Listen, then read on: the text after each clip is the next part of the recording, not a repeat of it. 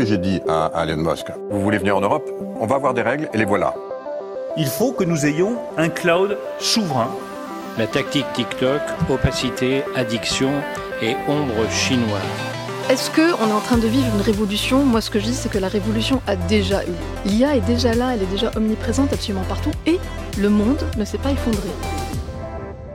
Signaux faibles, le podcast de siècle digital qui décode l'actualité du numérique.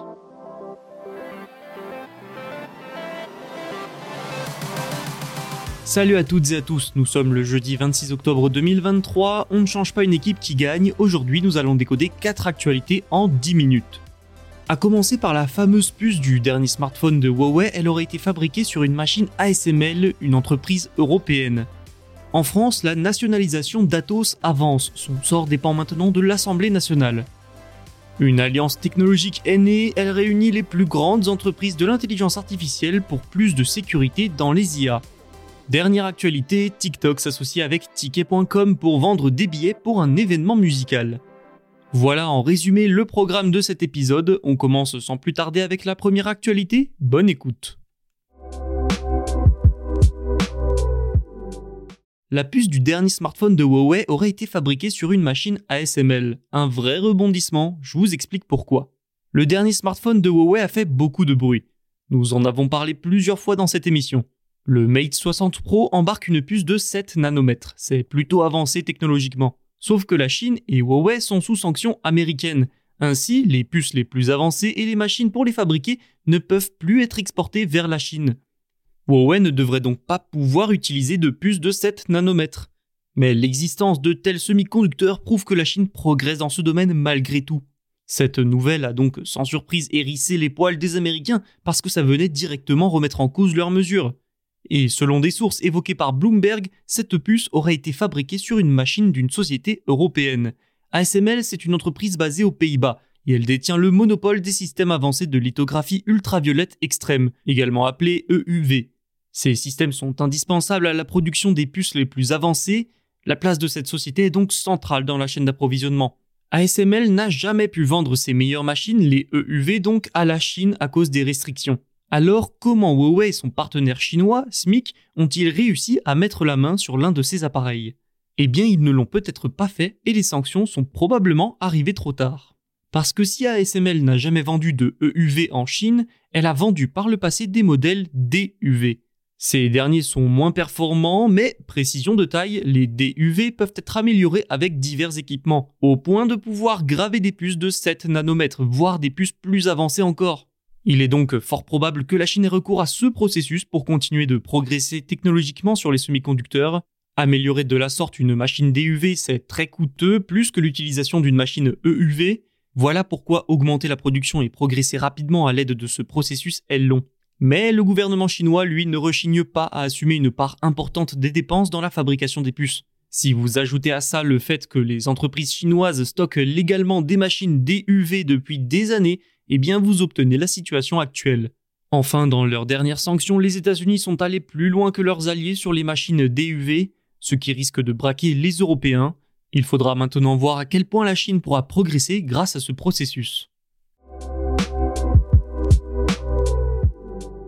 Nous avons déjà évoqué le projet d'Atos en deux parties. Un projet qui a crispé des actionnaires et entraîne bon nombre de conflits. Et ça inquiète jusqu'à l'Assemblée nationale. La direction d'Atos a en effet prévu de se diviser en deux avec euh, d'une part Eviden qui regroupe le cloud, la data, la cybersécurité, etc. Et de l'autre côté Tech Foundation pour l'infogérance, cette dernière partie étant sur le point d'être vendue à un fonds appartenant au milliardaire Daniel Kretinsky. Tout ça doit être validé par l'Assemblée générale au deuxième trimestre 2024. Et entre-temps, des amendements au budget 2024 ont été apportés par plusieurs députés à l'Assemblée nationale, dont Olivier Marlet pour les Républicains ou encore le socialiste Philippe Brun. Ils jugent certaines activités d'Atos comme stratégiques et redoutent la mainmise d'un seul homme ou le passage de ces activités sous pavillon étranger.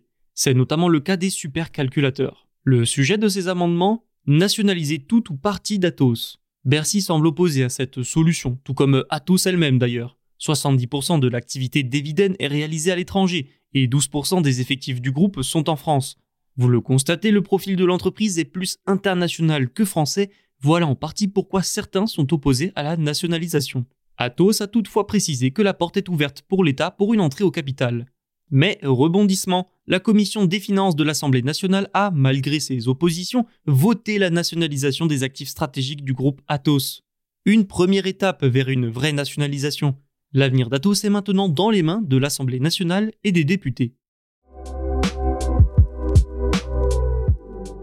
Faute de cadre, les grandes entreprises du secteur de l'intelligence artificielle s'allient. Quatre de ces géants de l'IA, Anthropic, Google, Microsoft et OpenAI, ont lancé ensemble un projet de régulation de l'IA. Et ils viennent de nommer le directeur du Frontier Model Forum, mis en place cet été. Un conseil consultatif devrait également être mis en place dans les mois à venir. Les membres du forum ont donc nommé Chris Mézerol en tant que directeur. Il était auparavant directeur de l'initiative sur l'IA et les technologies émergentes à la Brookings Institution. C'est un groupe de réflexion à Washington. Chris Mézerol a fait une déclaration qui illustre parfaitement la raison d'être de ce forum, de cette alliance. Je le cite Nous sommes probablement encore loin d'une véritable réglementation. En attendant, nous voulons nous assurer que ces systèmes sont construits de la manière la plus sûre possible. C'est donc une réaction au manque de cadre. Depuis la démocratisation de cette technologie avec ChatGPT en novembre 2022, les IA se multiplient sur le marché avec leur lot de risques. Voilà pourquoi de nombreuses autorités se penchent sur des réglementations. La loi européenne, le AI Act, devrait être l'un des cadres les plus stricts, avec une approche basée sur le risque. Il devrait être finalisé d'ici le début 2024. La Chine a également mis des mesures en place. Le Royaume-Uni lui semble plutôt ouvert à l'idée d'un cadre. D'ailleurs, le premier sommet sur la sécurité de l'IA s'y tiendra la semaine prochaine.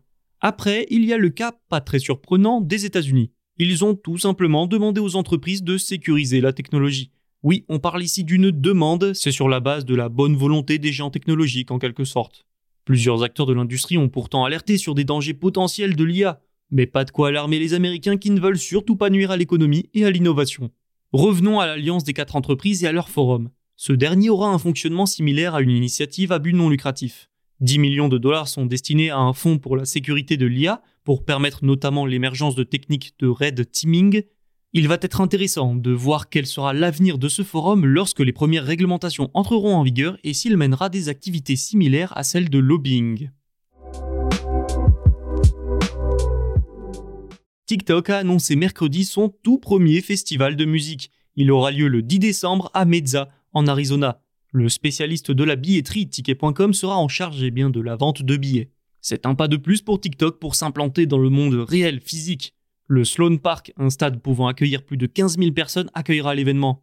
Cardi B, Niall Horan, Anita et Charlie Pouce seront présents. Des artistes appréciés du cœur de cible du réseau social, à savoir la Gen Z.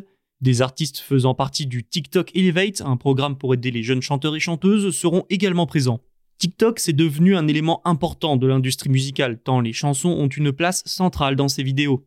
Et on ne compte plus les morceaux qui ont connu un succès fulgurant grâce à l'application une grande influence sur la consommation de musique dont TikTok a manifestement choisi de se servir pour s'implanter encore un peu plus dans cette industrie.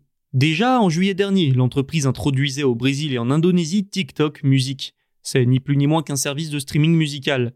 Le New Music Search Hub a aussi été lancé par l'entreprise. C'est un espace depuis lequel des artistes peuvent présenter des titres exclusifs à leurs fans. Et n'oublions pas Sound On, un programme d'aide aux musiciens indépendants. Ce festival In the Mix n'est donc qu'un nouveau pas dans le monde de la musique, une manière de développer cette partie de son activité et de continuer de diversifier ses revenus. TikTok dépend évidemment de la publicité, mais la plateforme mise aussi de plus en plus sur le e-commerce avec TikTok Shop. La musique est une autre source de revenus, ce qui apporte plus de sécurité aussi.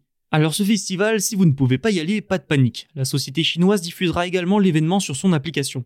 Pour vendre ses places de concert, vous l'avez entendu, la société fait appel à ticket.com. Le prix d'un billet est compris entre 25 et 60 dollars. C'est pas abusif et c'est assez normal. Sa cible, c'est les jeunes. Et les jeunes, eh bien, ça n'a souvent pas les moyens de mettre beaucoup plus d'argent. Si ce festival est un succès, d'autres pourraient suivre et à terme, peut-être verrons-nous TikTok se transformer en véritable plateforme de vente de billets pour ses propres événements. Merci d'avoir écouté cet épisode. Vous pouvez vous abonner et nous laisser notes et commentaires. Tous nos podcasts sont disponibles sur siècledigital.fr et les plateformes de streaming. À demain. We love our pets, but when the floor's covered in fur, that's harder to love. Eufy X10 Pro Omni Robot Vacuum has powerful 8000 PA suction to make hair vanish from floors in just one pass. Plus, the roller brush has automatic detangling for easy hands-free maintenance. Want to know more? Go to eufy.com. That's EUFY.com and discover X10 Pro Omni, the best in class all-in-one robot vacuum for only $799.